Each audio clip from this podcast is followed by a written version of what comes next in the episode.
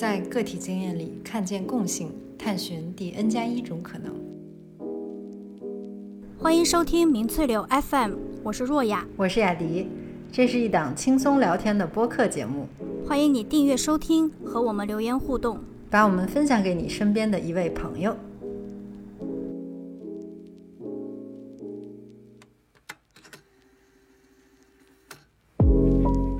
我爸就很气，就进来把我的描红本全部撕碎了，撕碎后，然后我第二天就没有办法交作业了。对，所以你爸生气的点是你不写作业，你无聊还是你爸？对，哦，你不写作业，我闺女太无聊了，学校怎么可以安排这么无聊的作业？感受的这种教育，我觉得它是会扎根很深的。其实，那些就是小时候种下的有关于美的那些种子，就真的它会在，嗯，可能以后长大的某一个时刻给你带来慰藉。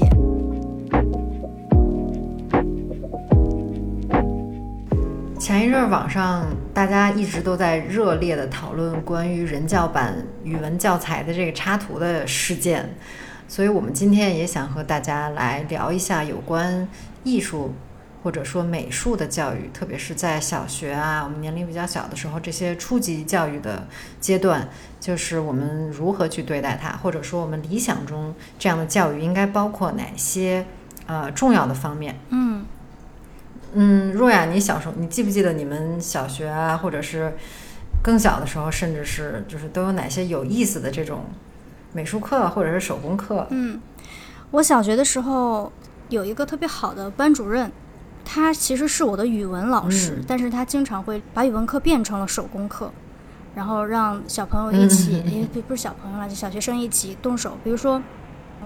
包饺子啊，包汤圆啊，然后烤饼啊。然后还有就是腌制泡菜呀、剪窗花这样子。这真的不是厨艺课。对，就或者说可能我们那时候有活动课，但是活动课我忘记其他班是怎么去搞这个活动了。纯粹是因为我们的这个老师他很喜欢办这些活动，在腌制泡菜课的这个这种课程，虽然说这个泡菜不是 不是真实自己去腌制，因为它要有一个时间嘛，就是。呃，老师说你在家跟妈妈学习，就是做泡菜，然后把它腌好，然后再带到学校，几个人一组，然后带比较好看的那种小盘子，还有摆盘的这种这一层，嗯，对，然后大家就会一起去分享，就是也很快乐。虽然说那个时候我妈就很惨了，因为她经常就是要响应老师的号召，就是要帮助我做一会儿做泡菜，然后一会儿教我怎么揉面。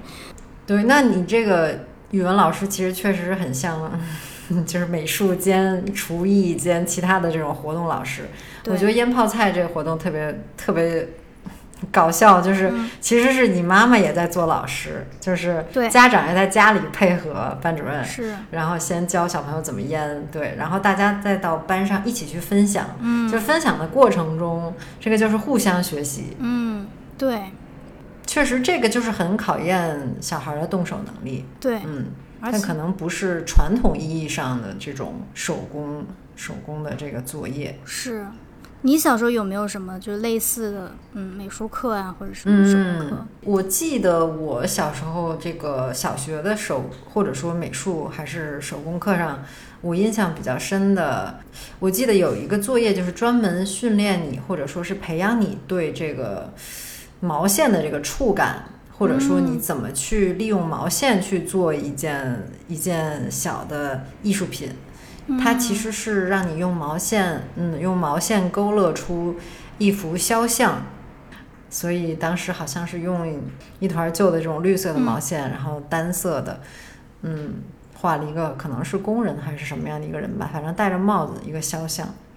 然后当时。胶水用完了，所以我外公特别机智的，就是教我说啊，你看，其实可以拿面粉和上水之后，呃，放在一个大的铁勺里，然后这个这铁勺里装着面和水的这个混合物嘛，然后放在炉灶上稍微加热一下。他说，你看，说这样就成了胶水了，然后你就可以用这个涂在毛线的背面，粘到这个纸上，嗯，这样就可以作画了。对。另外，我们小学当时还有书法课哦，我印象特别深。嗯嗯嗯，因为书法其实我当时觉得特别的无聊。对我们也有，就是我们还有最早我对们是开始写嗯描红，就是下面会有那个有字帖，嗯然后你先印在上面写。嗯，然后我我就我突然想起来，嗯我有一次就是可能就是特别，因为你说到无聊，我就有一次特别不愿意写这个描红，我们就天天有这个作业。然后后来就我爸就很气，就进来把我的描红本全部撕碎了，撕碎后，然后我第二天就没有办法交作业了，对，所以你爸生气的点是你不写作业。你无聊，还是你爸？对，哦，你不写作业，我们闺女太无聊了，学校怎么可以安排这么无聊的作业？对，对啊，就是书法作业。那我现在想想，我觉得，嗯，就还挺有价值的，因为毕竟是一门儿，对，是一门儿，就是，嗯，怎么说呢？就是世界上不是任何国家的文字都都会以这种书法的形式被经常被呈现出来。对，但是其实我们汉字就是很讲究这一种，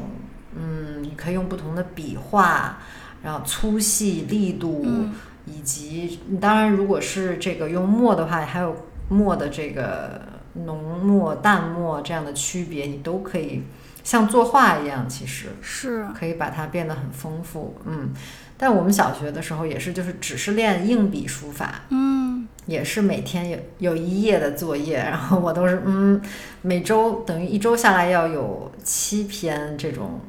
作业纸嘛，嗯七面儿，一般都是最后一天赶，然后 吱巨快地写下大概五十个一样的字儿。暑假的日记都是在最后三天写完的。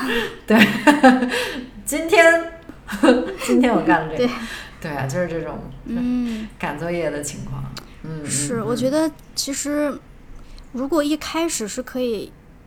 呃，让我们可以了解到中国的文字它的美在哪里，它的有意思在哪里，你怎么去看它，而不是一上来就写。也就是说，其实书法课和语文课是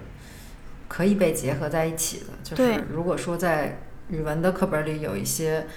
嗯，用一些就是有趣的方式把书法的美展现出来的话，嗯，可能大家也会更愿意去学书法。是的。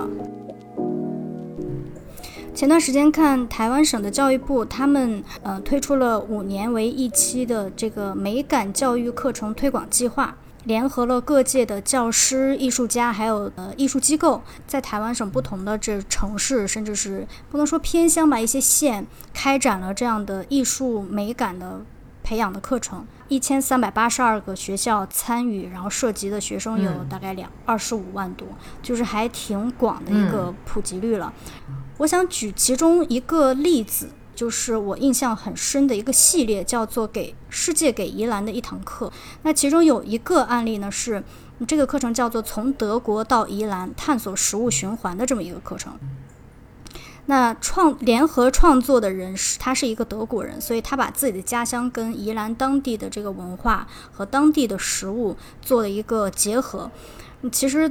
很简单的，就是从呃宜兰小孩他们每一天吃的这个食物，比如说蛋饼，从蛋饼开始，就是就是去做提问说，虽然我们每天吃，但是你知道蛋饼是怎么制作的吗？你知道宜兰每一一天它的厨余垃圾会产生多少吗？哦，那你们家是怎么处就是处理这些厨余垃圾的？那当地的这个呃有关于垃圾处理的部门是怎么样去处理呃居民的这些垃圾的呢？这个过程当中。很自然地引出一些其他的问题，世界各大洲的这个食物浪费的最新的数据是是怎样的？然后大部分这些食物剩食是怎么样发生的？教育这些孩子说，哦，食物其实是非常珍贵的，同时可能他们也会去想，哦，原来世界上的这些还有很多人在饥饿，就是食物浪费的这个问题，我也是可以可以去贡献去解决这样子的一个，嗯，对世界来讲都是很难的一个议题的。有一个课程叫做无感判断食物的状态，嗯这个用闻的、用尝的或者用看的等等，去判断这个食物嗯在它在变成厨余垃圾之前有一个状态叫做剩食，嗯平常可能就把它归成垃圾了，但是其实剩食是可以吃的。要求这嗯些孩子们自己去设计，把剩食变成美，变成另外一种美食吧。嗯，有一些水果它的皮其实是可以再去做料理的，然后有一些看起来不那么新鲜的叶子，它可能刨去一些最不新鲜的部分，它仍然是可以被做成一个很美味的料理。因为这这堂课是德国教给他们的这个一堂课，德国他们在面对食物，他们有没有自己这种比较聪明的这种办法，可以让他吃的比较节省？不仅仅是食物，其他一些对环境非常友好的这些呃政策，或者说当地人的一些习惯，嗯，在了解这些的过程中，他们也会详细的介绍。德国这个国家，或者说其中，比如说柏林啊，这个城市是怎么样子的？然后在在这个地方生活的人，他们日常的状态可能会是什么样的？在介绍完之后，他们又会回到，又会回到说，那我们宜兰的从地理呀、气候、农业，我们的我们自己的家乡是一个什么样的状况？那就是全程其实都特别对学生，嗯的要求都特别高，因为需要他们主动去搜集很多信息，然后。对，然后还锻炼了他们的动手能力。是的，像你说要，对，要把这些剩食做成美味、美味的这种炒菜，或者是其他的这种菜肴。嗯嗯。所以说，对学生的想象力，然后对呃，他们是不是能从生活中的方方面面去汲取灵感，其实都是很有要求的。嗯。作为一个没有上过这堂课的一个成年人来讲，可能如果这些小孩他们可以上过这堂课，就是他们对于食物的这种感受，跟我对于食物的感受可能会产生一些很微妙的差别。嗯嗯嗯，所以说他们用“美感”这个词，我就觉得非常的恰当。对。嗯，他需要学生自己真的是用心去感受。比如说你在看同一片这个烂掉的菜叶儿的时候，今天你肚子很饱的时候看，你就觉得这个菜叶儿没什么价值；明天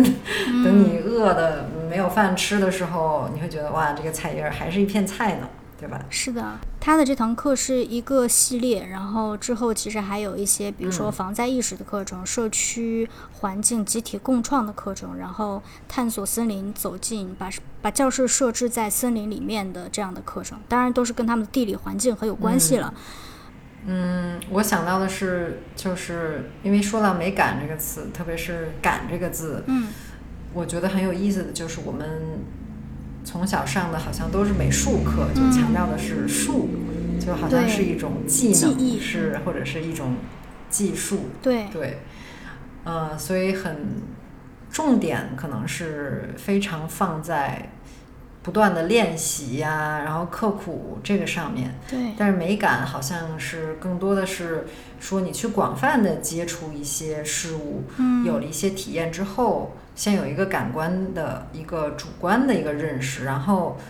你可能可以从这个积累的经验之中再去提炼出一些别的一些东西。对，嗯，这种。那我记得我们高中的时候有一个美术课的作业，其实确实是和美感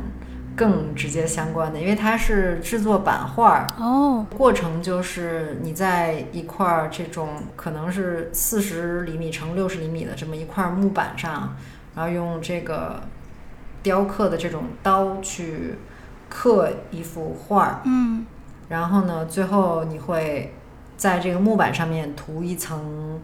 呃颜料，然后再把这个木板翻过来印在呃一张纸上，这样就会留下这个版画嘛。所以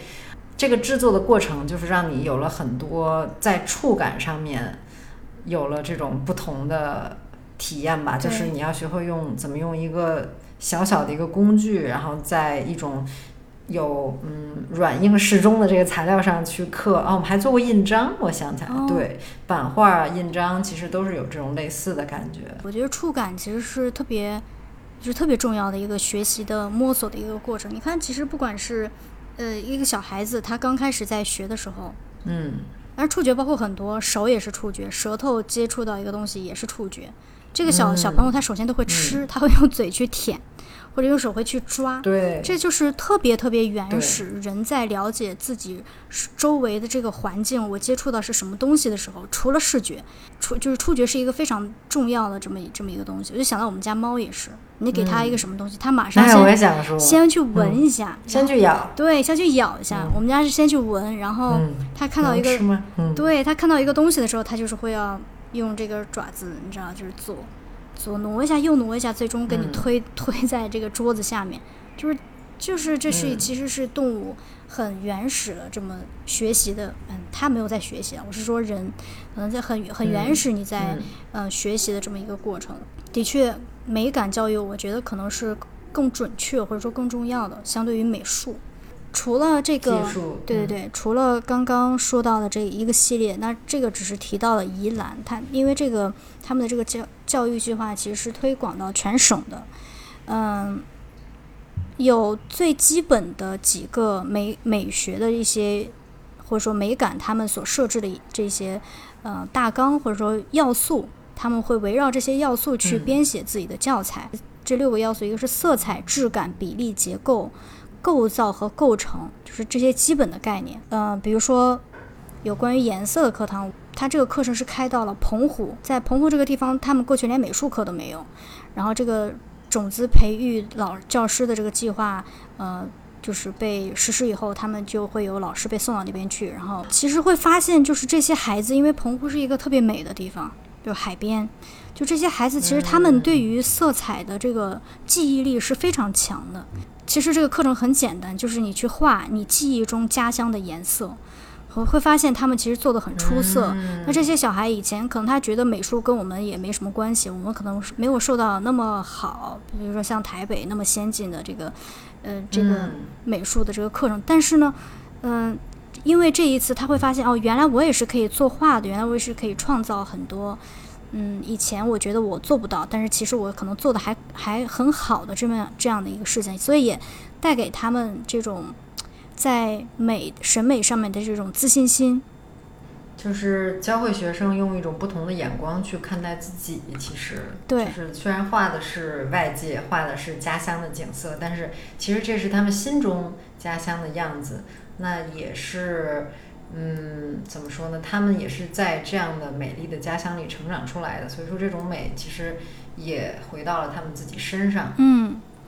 然后我当时就是想看看他们在就是美感教育的这个课程的这些电子书，因为网上可以看得到嘛。然后有一个。嗯，有一个入门的这个这么一个教材，下面有一段编辑的话，我想读一下啊。除了你在学习这本这本书之外，他说，同时希望读者可以明白，本书的图文内容并非美感的唯一标准，读者可以透过阅读嗯本书提供的范例，提出自己的观察、想法以及分类方式，建立自己的美感观点，然后并将嗯自己的这种美感经验运用到生活当中。就是它说明了美的标准并不是唯一的。嗯，嗯。对，更多的是取决于看到美的这双眼睛，就是这个背后他呃他的一些认识，就是他对这个世界是怎么看的，可能是他的世界观也在这之中。去年两会期间，全国政协委员唐江鹏他有一个有关于教育的提议，嗯他说，所有的孩子都应该接受让他们优雅起来的教育，优雅的教育，善于嗯发现美、感受美，要能够欣赏别人的卓越，欣赏他人之美，有包容心，然后同时给生活和他人带来美的感受。我觉得这里面有两层，呃，是我嗯觉得嗯很想拍手叫好的，就是。嗯一个就是，其实他的视频里面也有提到，因为这个当时上了微博热搜，就是提到了有关于随地吐痰的这个事情。就是当一个人他优雅起来，他有自己的审美，他对自己的美，他对自己给周围的呃环境带来到底带来一种怎样的感受的，是很在意的时候，他就不会再去随地吐痰了。是我从小到大的一个噩梦，就真的很怕迎面走来一个人，然后突然。然后嗓子不太舒服，然后这个时候你要判断风向会不会就是会不会被连累到，嗯，另外一个就是我觉得他提到的欣赏他人的卓越和欣赏嗯他人之美，这个我觉得，嗯，我想要联系到我刚刚提到的，呃，世界给宜兰的一堂课。我觉得那个课程很棒的是，比如它可以从蛋饼联系到家乡的食物，到食物的浪费问题，到世界的食物浪费问题，嗯。然后再到说有有哪一些、嗯呃国家他们在这方面做的是很好的，是值得自己借鉴的，不仅仅嗯了解到了自己的家乡，同时也嗯就是潜移默化的，其实去欣赏到了世界其他不同的地地方的人，嗯他们的优秀之处，嗯、值得自己学习的地方。我觉得这是一个，嗯，这是一种世界观。呃，联想到最近几年，就在网络的世界中，会常常发现，呃，你好像只能说国外不好。李诞他们的脱口秀有一个脱口秀演员，当时就提到了有关于崇洋媚外的定义，就是过去说一个人崇洋媚外，是说这个人他觉得国外的什么都好，国外的一切都好，国外的月亮就是很圆。但是这两年好像嗯逐渐变成了一种，就只要你你说，对只要你说国外有个月亮，对，只要你说国外有个月亮，那你就是崇洋媚外。嗯，就这就不是一个对，这就不是一个，不是一件好的事情。就是确实嗯是应该要有更多的引导，这种引导是我们也可以欣赏到。就每一个国家的人其实都跟我们一样，有优点嗯也有缺点，所以我们可以更立体的、更更成熟的看待世界的其他的地方、其他的文化。因为欣赏了别人的优秀，其实你也会能够，嗯，更善于观察到自己在同一个方面，或者是在做同一类事情，你可能也其实做的很成功。就你自己其实也很多，有很多嗯擅，你可能擅长的事情，但是还没有被你发现的这种事情。我觉得有意思的是，你说这个就是德国，呃，出身的这个是设计师还是这个教育者？就是他做的和和伊兰有关的这个项目。虽然德国就是大部分的这个地方 肯定和宜兰的气候是完全不一样的，所以说它的作物的种类，然后它的数量、它的丰富程度，我觉得都是完全不一样的。那在这个食物的，比如说节约和利用程度上，我相信其实很有可能就是历史上以来就是嗯非常就区别非常大，因为如果像是宜兰，比如说我想说台湾那边肯定是。热带的话，就是作物随便长，就是你香蕉，反正你吃都吃不完，然后凤梨什么的，就是随便可以吃，就感觉吃到饱。所以说，在这样的地方，可能就是大家传统上不会认为，就是它水果那烂了一点儿，可能就扔了，因为我明天还可以吃十箱比这个更好的。嗯，所以这一点对，所以这一点教育可能就更加重要一点儿。有可能在其他的一些，比如说北方啊，或者是更冷的地方，可能你不用教学生这个，大家也知道，因为嗯，嗯条件可能就是不如这种热带地区好吧。嗯，嗯就是对，刚才你说到了这个这一套教材，其实它有很多价值观是特别值得欣赏的，就是这种你可以向外看，然后向其他国家、其他地区的人去学习。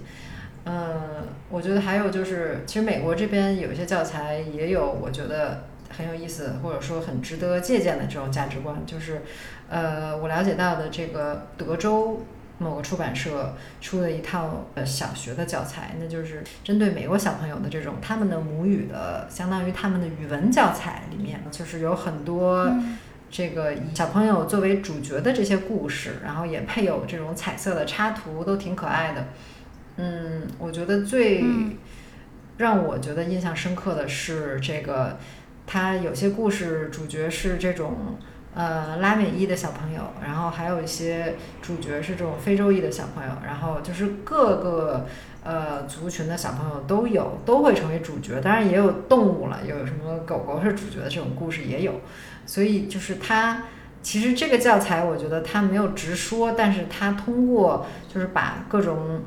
哎不同的人的这个故事，甚至是动物的这个故事融合进来，它就是在向这个学生传达说，哦，你看我们这其实所有的人都生活在一起，然后呃这些人跟你都是有关系的，他们的故事你都应该知道，或者说你应该愿意去了解嗯这些人。呃，这些其他的小朋友、他们在经历什么？他们和爸爸妈妈是不是有不高兴的事情啊？或者是他小时候学棒球是经历了什么样的这种呃痛苦的挣扎，或者是这个练习是怎么是多么的艰辛啊等等。所以我觉得这个其实也是像你说的，是拓宽学生眼界的一个方式。有时候有一些刻板印象，就是我们有时候可能没有把对方当成一个跟我们一样的人来看待，就是嗯。细微的这些，就像你说的，不直接用语言告诉你，但是他可能用插图的方式，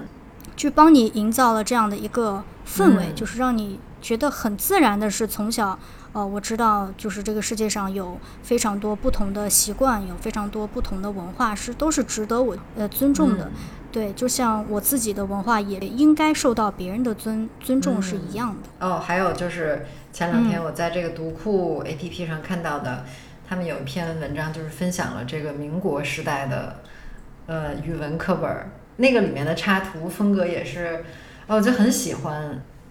有点类似嗯几十年前的那种呃黑白的这种连环画的风格，就是线条其实很简单，然后。很明快，就是整个画风是属于那种很清爽的，笔触感觉就是那种，嗯，画风很娴熟的人，然后就是几笔凑凑凑，然后就画完了。但是这个远近关系啊，然后透视啊等等，然后一些小的物件的这个，比如说水面的这个光波呀，它的反光啊等等这些材质质感，又都就是以这种很简洁的形式，用线条就能表现出来。就这些插图也让我觉得啊，其实原来我们的这个课本，呃，这个插图的风格也也很好。现在也可以试着再搞一个复古的这种插图。的确，就是非常就很有中国风啊。嗯，对。呃，我不知道跟你看的是不是一样的，包括它的这个文字的排版，因为它是竖着竖着去看的嘛，它的文字的写的，你觉得都是有这个书法在里面的，就是你可以欣赏到图画，可以欣赏到这个。文字的美跟图画的美，我觉得这个是嗯，希望我们会有这种复古风的嘛。至少语文，我觉得完全还有历史，嗯，尤其是讲到中国史的时候，完全可以用这种方式。对对对对嗯，或者说，哎，语文课本里面的这个文字是不是可以是手写的呢？手写的，我说就是，我觉得其实用手写，就是不是连笔啊，能容易看懂的，但还是手写体，因为其实。我觉得现在想想，从小就是看印刷体，好像也不太对劲，不知道为什么，就觉得小时候其实可以多利用这种，因为你这个课文你总归是要看的，那这个机会如果你把它变成一个同时对书法，嗯，呃，也是可以欣赏书法的一个机会的话，一件很多雕，嗯，对对对，啊 对，对对对，是，嗯，太好了，我们有一个非常好的创新的。主意，嗯。嗯，赶快写信，对，写给谁啊？不知道。嗯，听说之后我们的教材应该是会被嗯部编会会统一，所以就不知道具体是谁，因为现在目前是就是授权给不同的出版社去画，但是就是你它会有一个教学目标大纲之类的，就之后就不知道。嗯。那这么说的话，其实语文课本里，现在语文课本压力很大，又要承担书法的这个 责任。对啊，但如果可以的话，确实，而且我们有就是这么多种不同的民族，他们每个民族都有自己的这种一些审美的偏好、色彩的搭配，然后他们的这个服饰也有很多讲究，对吧？那这些。好了，都可以都放到都放到语文课本里嘛。对，就是你编写一次，因为我们不可能每一年编教材嘛，就是你肯定是编一个一一个系列之后要用很久。嗯，对对对，就是像你说的，如果接下来全国大家我们是统一的一套教材的话，那我们可以想象，就是在一些可能比较偏远的地区的话，可能那些孩子，呃，就是唯一能读到的少数的书。可能就是教科书、教材，对这个之外可能就很少了。所以说，这个里面的内容就应该尽量的丰富，然后甚至可以让他们自己感受到说啊，那我所在的这个地区，我们也有自己独特的，呃，并且是值得我引以为豪的这种文化，对吧？所以说，嗯，语文书里啊，对啊，希望也能有这些呀。这次人教版的这个事件的发生呢，虽然说本身是个让人挺莫名或者是挺气愤的一个一件事儿，但其实它也是一个良好的一个契机，就是至少对我来说，就是它提醒了我，让我去回顾我从小到大经历的一些美术的教育，就学校里面的，或者是呃，当时美术老师说过的一些话，嗯，其实我现在回想起来会觉得，哦。嗯，当时有些美术老师其实，嗯，还是挺愿意跟我们分享，就是跟嗯小孩儿分享一些好像看似很深刻的道理。我记得当时还有一个老师说过，当然这是高中了，所以可能嗯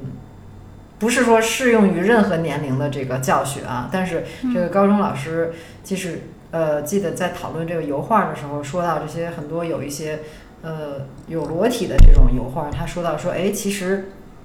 很多时候，呃，你如果说故意有穿戴某些衣物，可能更是一种没有那么纯粹的一种美。然后，可能如果你就即便你是一丝不挂的状态，你也有可能是一种可以被塑造成一种呃相当纯净、纯洁的一种这种。呃，画像，所以我当时，对对对，我现在想想觉得，哦，这个老师，嗯，还跟高中生说这么，我觉得高中生可能很难理解这个。我现在想想，但是我其实很感谢，对他跟我们分享的这一句话，以至于就是我记到现在嘛，嗯，所以很多这种小时候的有关于美的，呃，感受的这种教育，我觉得它是会扎根很深的，其实，嗯。对，所以说感受的教育或者说美的教育，并不一定能够在当下很立即的看到一个怎样的效果。就像你高中老师对你，呃，高中的美术老师对你讲的那句话，你当时你是没有办法理解的，然后你也不知道那句话对你到底有什么影响。直到今天你突然回想到这句话，你会觉得那是，哦，理解了那句话的内涵。所以我觉得你刚刚用到“扎根”这个词，就是非常的准确。嗯嗯嗯，那些就是小时候种下的有关于美的那些种子，就真的它会在嗯，可能以后长大的某一个时刻，就是它不一定真的是非常功利的，要嗯什么带着创造的、带着美的这个视角去解决一个问题，但是我想它会在很多时刻给你带来慰藉。嗯，所以说老师可能真的是无心的一句话。对你的影响都这么大，那更不用说教科书对于学生的影响了。就是我在想，如果嗯，我们的九年义务教育在这九年当中，如果学生们看到的都是都不说美感了，可能他甚至是反美感的东西，那这九年你会不断的种下很可怕的种子在这些这些学生的心里，而且要。而且一种就是九年，九年的耕耘，我觉得这是一件特别恐怖的事情。嗯，那相反过来，如果我们的教科书可以不仅在内容上好，而且可以在视觉上带给学生一种美的感受，嗯，那我想，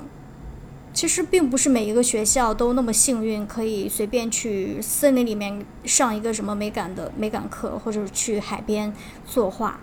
嗯，这些硬性的条件可能真的是受限。可是我想。呃，九年的好的教材，你就是把学生放在一个，嗯，不管是文字还是插图，都都是一个很美好的环境里面，他是会自己去吸收的。嗯嗯嗯嗯，太对了，太对了。对，所以说，啊，反正我们以后如果看到小朋友的教材有什么